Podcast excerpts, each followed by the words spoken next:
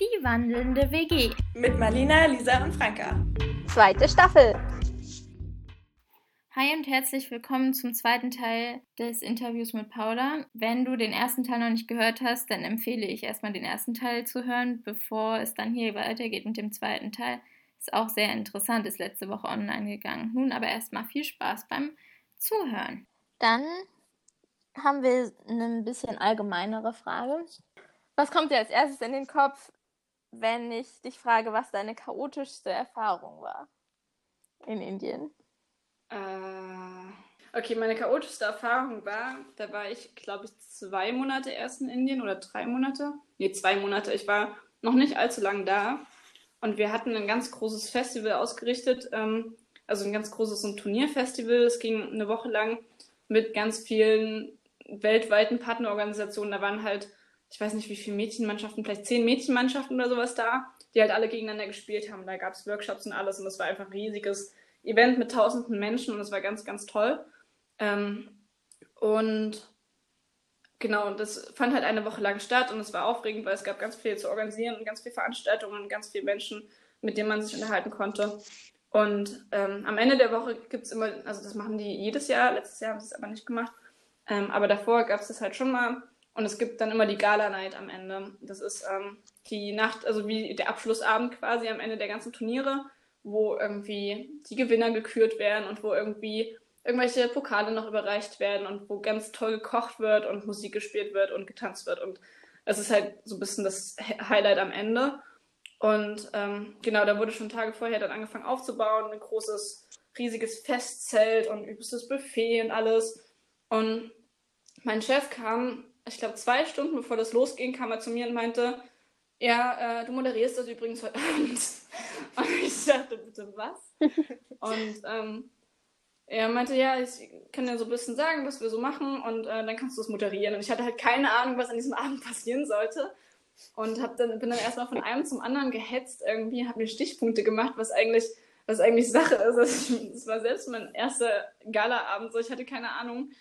Und dann habe ich irgendwie in einer halben Stunde mir dann irgendwelche Moderationskärtchen erarbeitet und hinzu kam auch noch, das musste ja alles in Englisch sein. So. Und also mein Schulenglisch, danke Frau Hinz, äh, war schon gut, aber halt diese Überwindung zu sprechen und flüssig zu sprechen, ohne im Kopf vorher alles zu übersetzen, ist halt schon noch da gewesen. Und nach zwei Monaten war das noch nicht weg. Das kam dann, am Ende war es weg, aber da war es halt noch da und ich war nicht so sicher im Englischen. Und ähm, Genau, und dann musste ich halt, also hat, ich hatte mir ein Sari nähen lassen, das musste ich auch noch mich irgendwie ein bisschen fertig machen und alles. Dann haben die Schuhe ewig gedauert, weil ich hatte keine Schuhe mit und eine Kollegin hat dann Schuhe vorbeigebracht und ich war viel zu spät und alles war so aufregend und dann kam ich in dieses Zelt und es war ein, einfach ein übelster, ein übelster Aufwand dort, so also mit einer riesigen, richtig so eine Disco-Fläche und irgendwelche DJs und übelst viel Kameras und einfach so ein richtig große, großes, so ein bisschen halt so was von so einer indischen Hochzeit. Einfach so ein richtig, es wurde so alles aufgefahren, was es gab. Alles mit Blüten und keine Ahnung. Ja, und dann wurde mir irgendwie ein Mikro in die Hand gedrückt und dann hieß es halt, es geht jetzt los. Und dann habe ich halt echt irgendwie zwei Stunden dieses Pro Programm durchmoderiert und diese ganzen irgendwie Verleihungen von irgendwelchen Preisen, von denen ich keine Ahnung hatte, dass sie existiert hatten. Ähm, und ich war am Ende einfach nur noch fertig, so ich konnte nicht mehr denken, ich konnte ich hatte keine Stimme mehr, glaube ich. Und es war einfach nur, ich war so geschafft. Aber ich habe es, glaube ich, richtig gut gemacht. Und ich war, ich war richtig, richtig stolz am Ende, weil es einfach für mich eine richtig krasse Herausforderung gewesen ist. Und es war alles super chaotisch und ich hatte einfach nichts essen können, obwohl es einfach das geilste Buffet überhaupt war. Mit allem Möglichen, was live gekocht wurde. Und, und das hat mich richtig geärgert. Dann war ich einfach nur froh, irgendwie rumtanzen zu können und ähm, ja, das war, glaube ich, meine erste ziemlich chaotische Erfahrung in Indien. Klingt, als gäbe es noch eine ganze Reihe mehr. ja. Oh ja. Was hat dich denn am meisten beeindruckt? Mm. Also ich glaube, das erste, Menschen, die in Indien waren, sagen immer, das erste irgendwie, was sie beeindruckt hat, ist, dass Menschen, die so wenig haben, so glücklich sein können. ähm, und ja, das ist irgendwie was, was, glaube ich, jedem auch auffällt, dass man halt dauernd angelächelt wird und alles. Ähm, und dass die Menschen irgendwie, also weiß ich nicht, ich hatte auch dann mit einer Kollegin, wir haben so ein bisschen die Schulen besucht und ähm, die Programme, die in den Schulen von, vom YFC, also YFC hat quasi so Menschen ausgebildet, irgendwie so ein bisschen Sportprogramme in Schulen durchzuführen und die haben wir besucht. Und dann sind wir kurz bei ihrer Schwester vorbei und ihre Schwester hatte halt echt, also, oder die Familie ihrer Schwester und ihre Eltern, die hatten halt echt nichts. Also die hatten eine sehr ähm, ärmliche Unterkunft und alles, also auch alle zu so vier Betten in einem Raum, wo halt ansonsten, also du konntest quasi nicht mehr laufen in dem Raum, der war komplett zu mit den vier Betten. Und es war ähm, alles sehr, sehr simpel. Und sie hat halt trotzdem so versucht, irgendwie alles aufzutischen, noch was ging und hat irgendwie, wollte dann noch, dass wir zum Essen bleiben und hat irgendwie dann Cola geholt und sowas. Und hat dann noch jemanden losgeschickt, der noch irgendwie was holen sollte. Und sie war so, sie wollte trotzdem irgendwie total gastfreundlich sein und alles aufbieten, was sie hatte, obwohl sie eigentlich echt super, super wenig hatte. Und ähm, das fand ich sehr beeindruckend. Und also ja, das ist halt, fällt einem, glaube ich, immer auf, dass halt Menschen super gastfreundlich sind ähm, und und sehr, sehr glücklich wirken, auch wenn sie wenig haben. Aber ich finde, auf der anderen Seite sollte man bei solchen Aussagen auch immer beachten, dass halt sowas ein sehr guter Vorwand sein kann, irgendwie Menschen in Armut leben zu lassen, wenn man so sagt, ja, irgendwie, ähm, auch wenn man arm ist, kann man sehr glücklich sein und alles. Also natürlich haben sie halt super krasse Probleme trotzdem und alles. Ähm, aber es hat mich natürlich beeindruckt, wie sie damit umgegangen sind.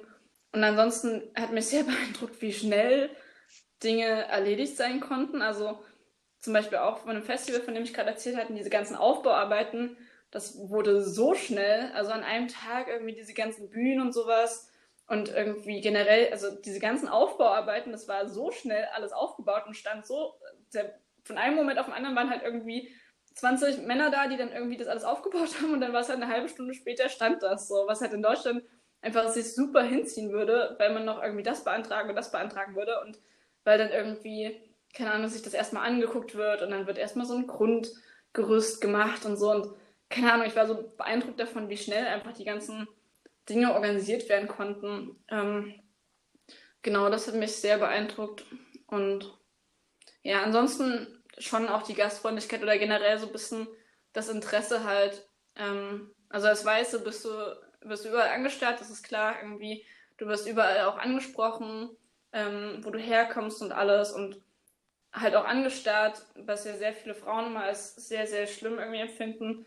Und das stimmt auch teilweise, aber teilweise ist es echt so, die Menschen meinen das auch nicht böse, die sind einfach irgendwie neugierig und ähm, sehen halt nicht so oft auch weiße Frauen oder weiße Menschen und starren dich halt halt an.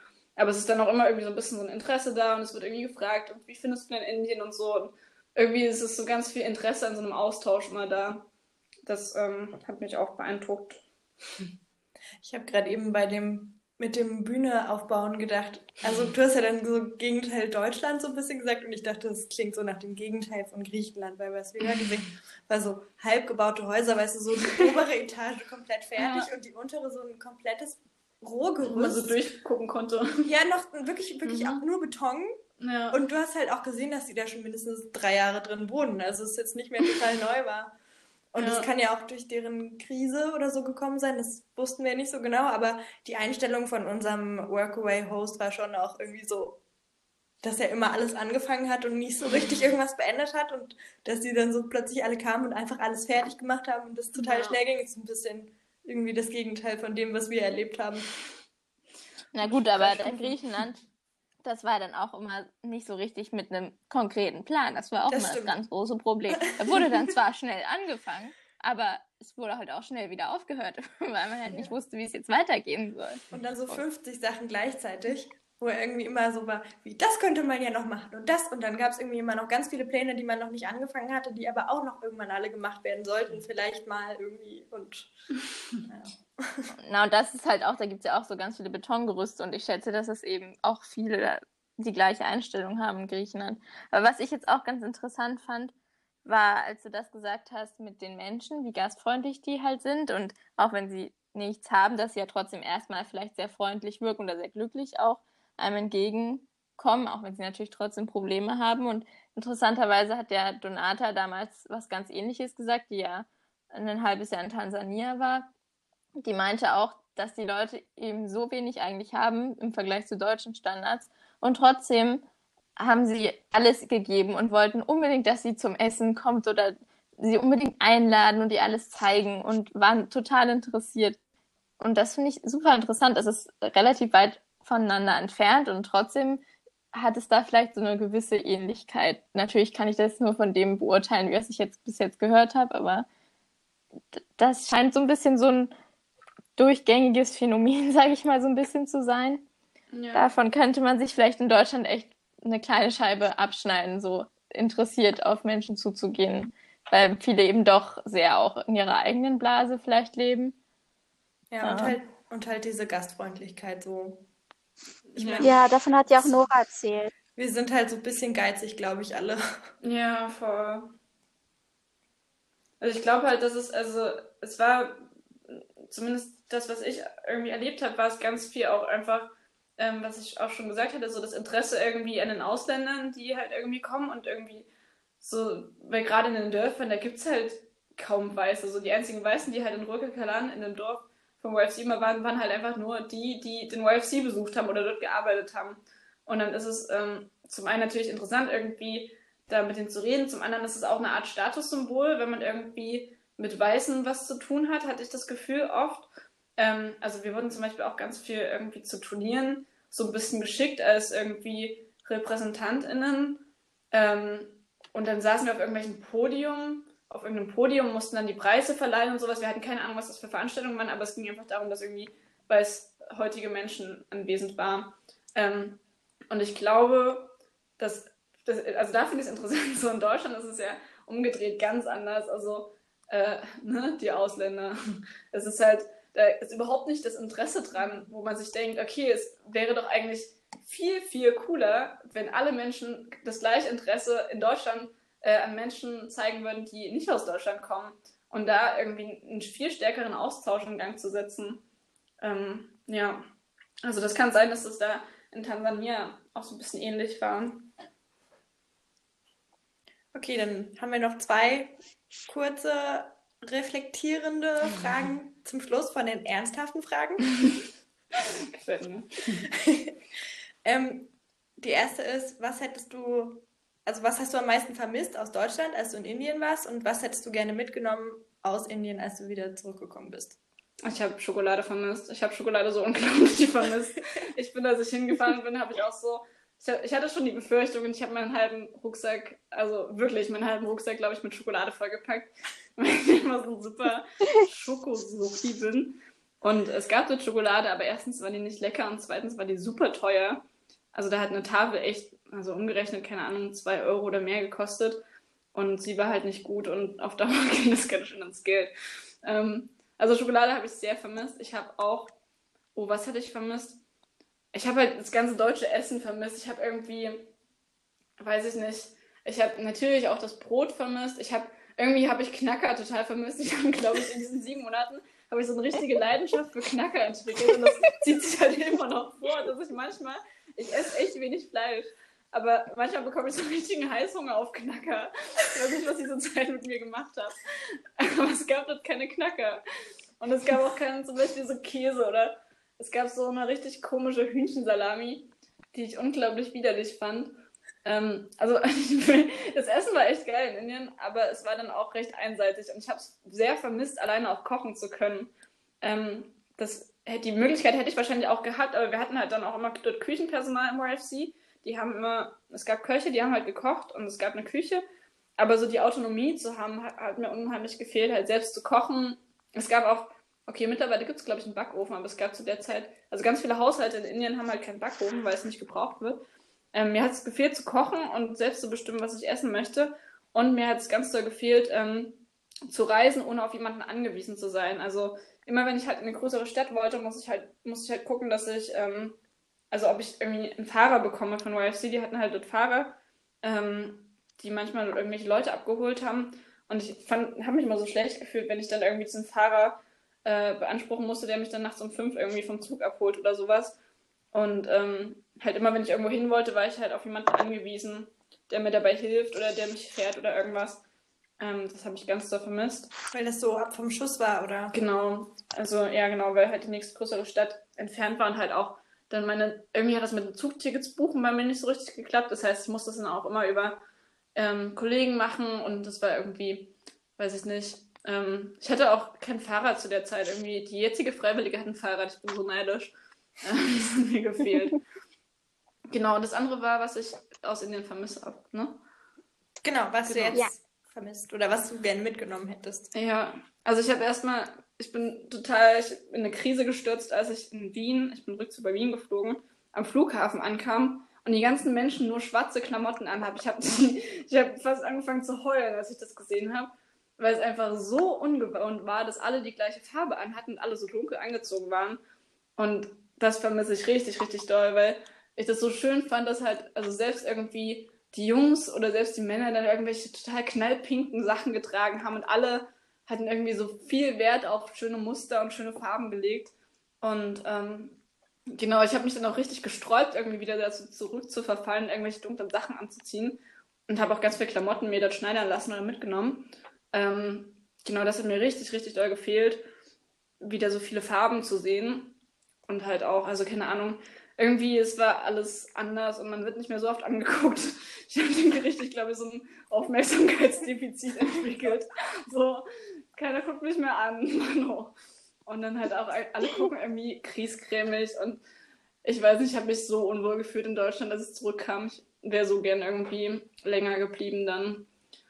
Ja, genau, das hat mir, hat mir sehr gefehlt.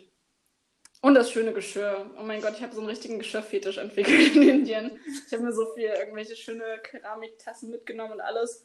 Und ähm, das hat alles den Flug überstanden? Mhm, ja, also mir ist eine Packung Gewürze explodiert in meinem Rucksack, weil, weil, weil, die, weil da Luft, Luft in der Packung war und ich habe halt gedrückt und ach, da bekomme ich noch was rein und noch was und irgendwann habe ich so geknallt und alles war orange. Oh Gott. Aber ansonsten hat einfach ansonsten hat alles Flug. Also ich habe auch keine Ahnung, wie ich es geschafft habe, durch die ganzen Sicherheitskontrollen zu kommen. Ich hatte, ich hatte unglaublich viel Gepäck. Ich hatte noch meine Laptop-Tasche mit Büchern gefüllt. Ich hatte noch einen Beutel und noch eine Tasche. Ich, äh, keine Ahnung, habe die ganzen Vorschriften gesprengt, einfach nur. Was waren deine Erwartungen und wurden sie erfüllt? Ähm, tatsächlich was ich auch, glaube ich, jedem raten kann, der irgendwo hinreist und vor allem auch auf längere Zeit. Ich hatte echt keine Erwartungen. Also ich hatte echt, ähm, klar, man hat sich halt informiert und wir haben ja auch das Seminar gehabt, aber es, also man hat halt auch bei einem Seminar, es war sehr uneindeutig, weil immer gesagt wurde, okay, ihr seid halt überall verstreut und ihr werdet alle irgendwie unterschiedliche Sachen erfahren. Und deswegen ähm, können wir euch nicht sagen, wie es wird, weil es einfach für jeden anders wird. Und dadurch hatte man, dachte man sich am Anfang so, ja toll, jetzt weiß ich immer noch nichts. Aber es war tatsächlich super gut, einfach so sich auf alles gefasst zu machen. Und ich hatte echt so mit dem Schlimmsten so ein bisschen gerechnet. Also, was heißt mit dem Schlimmsten gerechnet? Ich habe mich darauf eingestellt, dass es halt einfach schlimm werden kann. Ich habe mich darauf eingestellt, dass es übelst toll werden kann. Ähm, und bin einfach an sich ohne Erwartungen reingegangen. Und genau, das war irgendwie sehr gut, wenn man da keine nicht schon irgendwie vorverurteilt ist oder irgendwelche Ansprüche am Anfang hat. Ähm, und dementsprechend wurden meine nicht existenten Erwartungen quasi erfüllt. Ja, das haben auch schon einige gesagt, dass sie so versucht haben, keine Erwartungen zu haben und dass es dann meistens auch richtig gut war, weil sie eben nicht so genau wussten, auf was auf sie zukommt und sich so ein bisschen haben überraschen lassen. Und meistens ist es dann richtig cool geworden. Ja, auf jeden Fall, wir hatten auch, ähm, also es gab beim Zwischenseminar gab es einen Freiwilligen, der, wir haben auch über Erwartungen geredet und ein Freiwilliger meinte, dass er die Erwartung hat, dass es die schönsten sechs Monate seines Lebens werden. Und ich dachte mir, also erstens, so ein Freiwilligendienst ist ja auch nicht unbedingt dafür da, schön zu sein, sondern es geht um Erfahrung sammeln und irgendwie, das können schöne und nicht so schöne Sachen sein. Aber auch zweitens, wenn du mit so einem Anspruch reingehst, dann also dann ist es sehr, sehr schwierig, das irgendwie zu erfüllen. Und dann, weiß ich nicht, lässt man sich, glaube ich, auch sehr schnell wieder runterreißen. Ähm, das sollte man, glaube ich, nicht machen. Ja, da setzt man sich ganz schön selbst unter Druck und ähm, die Organisation unter Druck jetzt ja. irgendwie zu beeindrucken. Genau. Weißt du, ob sich das erfüllt hat bei ihm? Hast du ihn nochmal wieder gesehen oder so? Ich habe ihn nicht nochmal wieder gesehen, weil er auch sechs Monate geblieben ist und ich ja sieben und wir dann in zwei verschiedenen Nachbereitungsseminaren waren. Ähm, ich weiß es nicht. Das hätte mich jetzt ich doch mal sehr interessiert. Gesagt, nicht, dass es sich erfüllt hat. Hm. Also vielleicht hätte er sich das, ich glaube, man kann sich das noch so ein bisschen gut einreden, dass es doch irgendwie die schönste Zeit war. Also vor allem, ich habe das, glaube ich, ich habe es, glaube ich, ich habe sogar bei mir so ein bisschen gemerkt, dass ich dann Dinge, natürlich gab es halt auch nicht schöne Dinge, die ich erlebt habe. Und ähm, dass ich aber im Nachhinein die auch so völlig ausblende, sondern dass ich irgendwie, dass einfach an eine übelst schöne Zeit, oder dass ich mich dann immer an eine übelst schöne Zeit erinnere und so voll irgendwie nostalgisch werde ähm, und dann gar nicht mehr so richtig an die Dinge denke, die vielleicht nicht so schön waren. Was, ähm, glaube ich, auch normal ist, hoffe ich doch. Aber ja, also sollte man sich, glaube ich, immer auch im Kopf behalten, das ist natürlich kein, nicht nur Zuckerschlecken. Okay, ich glaube, dann können wir zu unserer nächsten Kategorie übergehen. Hm.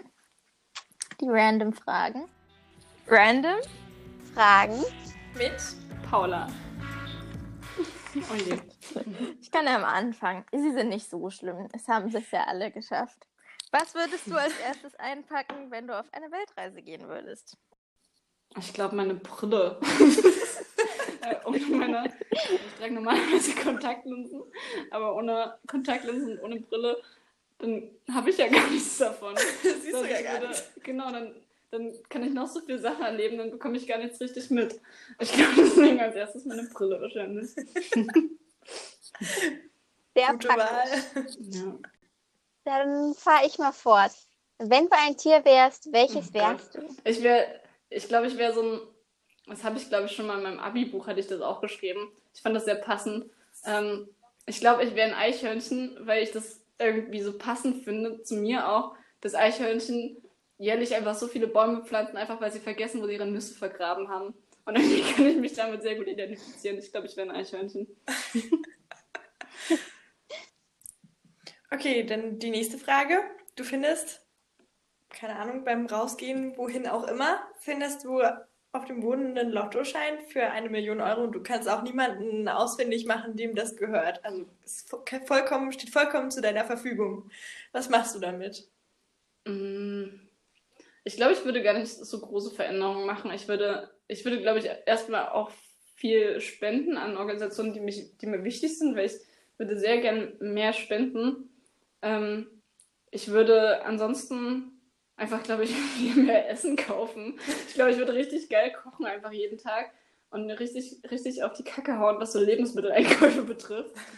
Und ähm, ja, klar werde ich mir dann, glaube ich, auch mal den einen oder anderen schönen Urlaub mit, äh, mit den Liebsten gönnen.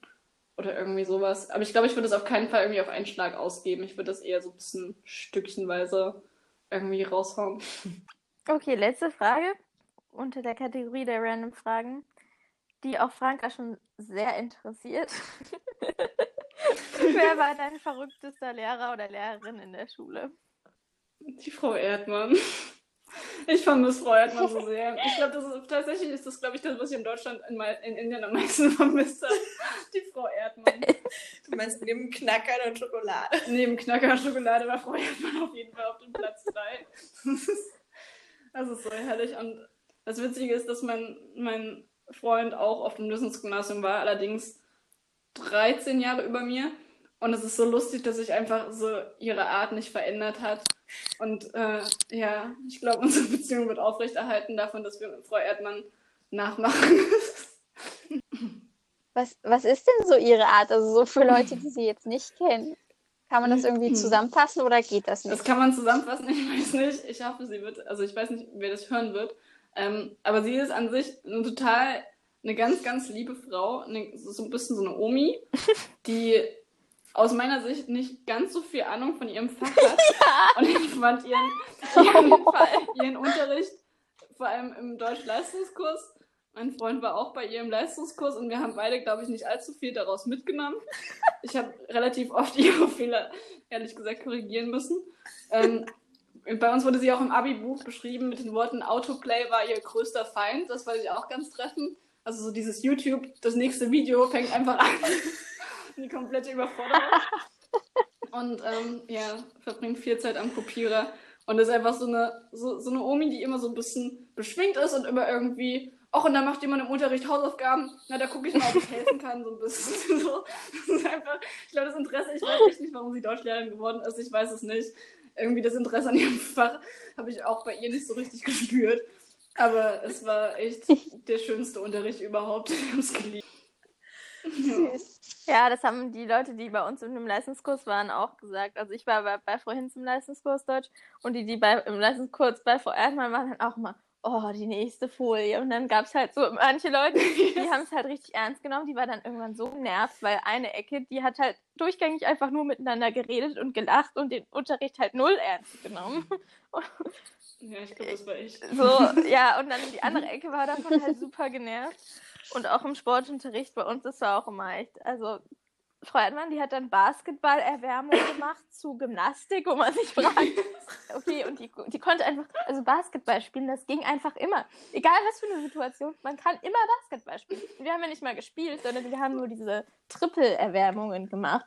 Das heißt, keiner von uns wusste, wie man eigentlich Basketball spielt, aber Trippeln, das konnten wir dann irgendwann. Das ist halt so typisch. Ja, ich hatte sie auch im Sportunterricht. Das war, ich hatte die volle, volle Dröhnung Erdmann. Das war her herrlich. Ich fand den Sport auch diese beiden Situationen cool. Das eine war, als wir Concon ja. kamen. Dieses.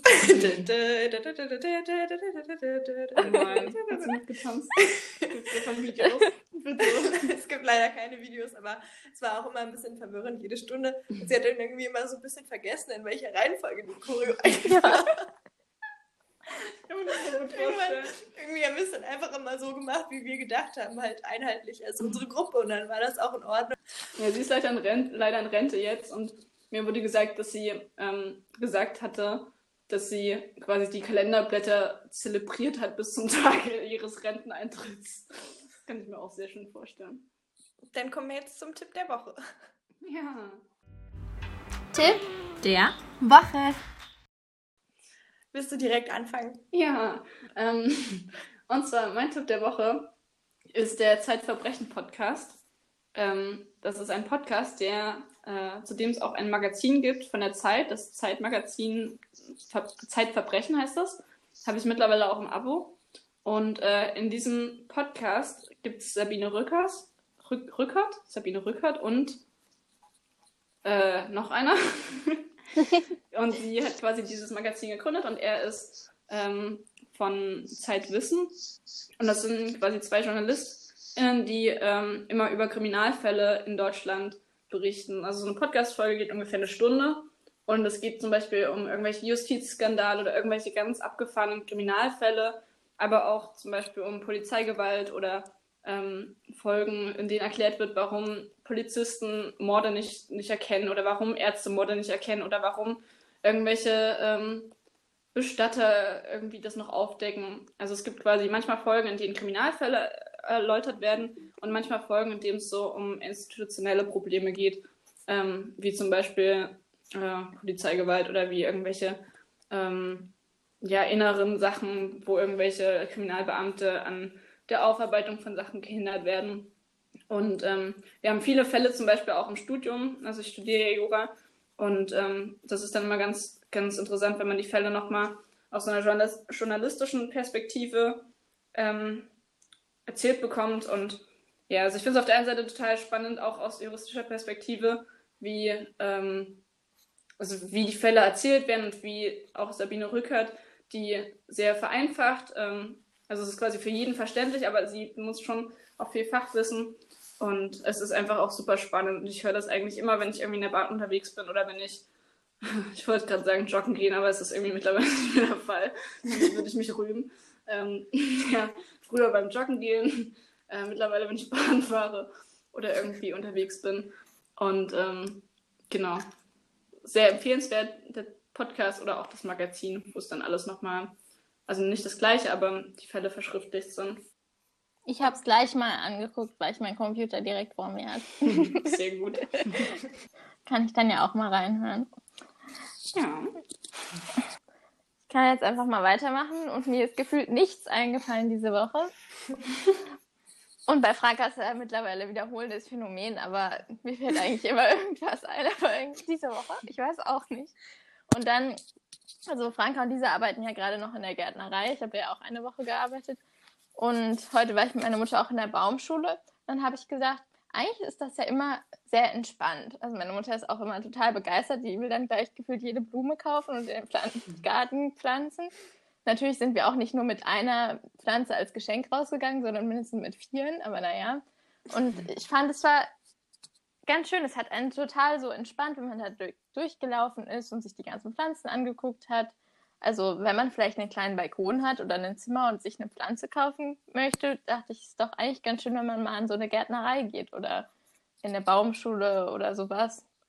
Oder ihr setzt euch einfach in den Garten und guckt die Pflanze um euch rum an, aber das ist dann vielleicht mal eine neue Umgebung, so in so einer Gärtnerei. Genau. Das wäre also mein Tipp, mal in eine Gärtnerei zu gehen. Franka zu besuchen. Genau. Das geht in die Hortensiengärtnerei Ullmann ja. in Radebeul-Nauendorf, wenn ihr Franka und Lisa besuchen wollt. Aber das ist wirklich schöner Tipp. Blumen sind einfach super schön. Ich fotografiere auch voll gerne Blumen. Die sehen einfach immer schön aus. Okay, willst du direkt weitermachen, wenn du schon am Reden bist gerade? Okay. Nette Überleitung. ja, mein Tipp geht in Richtung so Motivation. Tipp, also es ist ein Post im Internet, über den ich gestolpert bin und das Motto ist quasi ähm, do things halfway, now you're 100% better off than you were before. Also, dass man, wenn man sich gerade nicht motivieren kann, also soll natürlich keine Ausrede sein, so nach dem Motto, was du heute kannst besorgen, das verschiebe gerne auf morgen. Aber wenn man mhm. sich gerade absolut nicht motivieren kann, was ja jetzt gerade in Corona- und Homeoffice-Zeiten sehr oft der Fall ist, mhm. Kannst wenigstens ein bisschen machen oder halb anfangen. Also mein Fall ist das zum Beispiel so, ich spiele sehr gerne Geige, aber ich weiß auch nicht, warum. Momentan kann ich mich einfach nicht sehr dazu aufraffen. Aber da reicht schon, wenn ich jeden Tag wenigstens eine Tonleiter spiele und ein paar Stricharten übe, weil dann habe ich was gemacht und das ist besser, als wenn ich überhaupt nichts gemacht habe. Oder wenn du dich gerade absolut nicht zum Workout motivieren kannst, dann machst du halt zehn Liegestütze und dann hast du was getan und das ist besser, als nichts zu tun. Und das kann manchmal auch sehr motivierend sein, dass man wenigstens nicht mit nichts am Ende da sitzt. Ja. Das war's. Sehr guter Tipp. oh ja. Ich schreibe hier nur nebenbei mit, deswegen dauert es bei mir gerade ein bisschen länger, bis ich mal antworte. Es ist ein bisschen chaotisch geworden, irgendwie alles kreuz und quer. Ähm, mein Tipp ist mal wieder was mit Essen. Ja. Oder Trinken. Ich habe mir überlegt, ich habe irgendwann mal beim Skifahren, haben wir in so einem Restaurant gesessen, irgendwo mitten zwischen schneebedeckten Bergen. Und dann haben die da so eine heiße Limonade an, äh, angeboten. Wie Mali vorhin ganz treffend festgestellt hat, ist das eigentlich nichts anderes als Tee. Aber es ist eigentlich ganz cool. Also, wenn man zum Beispiel, es hat ein Lieder so circa Zitrone und Orange und ein bisschen Ingwer und Minze zusammen. Honig auch immer geil. Honig, aber dieses Frische von Ingwer und Minze und Zitrone ist halt irgendwie so dieses, was Limonade so ein bisschen ausmacht. Ja, stimmt. Und ich meine, Honig könnte man trotzdem noch dran machen, dann ist es ein bisschen süßer. Genau, und dann halt heißes Wasser einfach drüber. Und man kann es heiß trinken oder man lässt es abkühlen und trinkt es dann kalt. Als quasi kalten Tee. Als quasi Limonade. ja, oder wiederum Limonade ohne Kohlensäure. Aber es ist auf jeden Fall, also es hat mir echt richtig gut geschmeckt. Und vorhin habe ich da irgendwie dran gedacht und dann habe ich erstmal Durst bekommen. Muss erstmal was trinken gehen. Aber ja, und es ist gut verbindbar mit meinem Gärtnereitipp. Also ihr geht dann in die Gärtnerei, kauft euch eine Minzpflanze, geht wieder zurück, stellt die in euer Zimmer oder auf euren Balkon und dann macht ihr die Limonade mit dieser Minze.